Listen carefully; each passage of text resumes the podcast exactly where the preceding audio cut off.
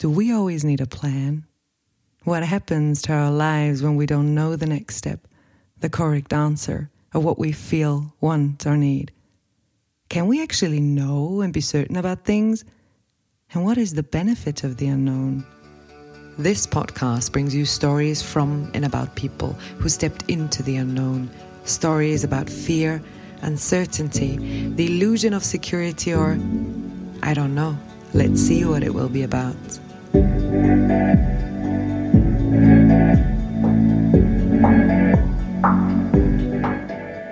My name is Katarina Bayer, and I will host you on this journey into the unknown.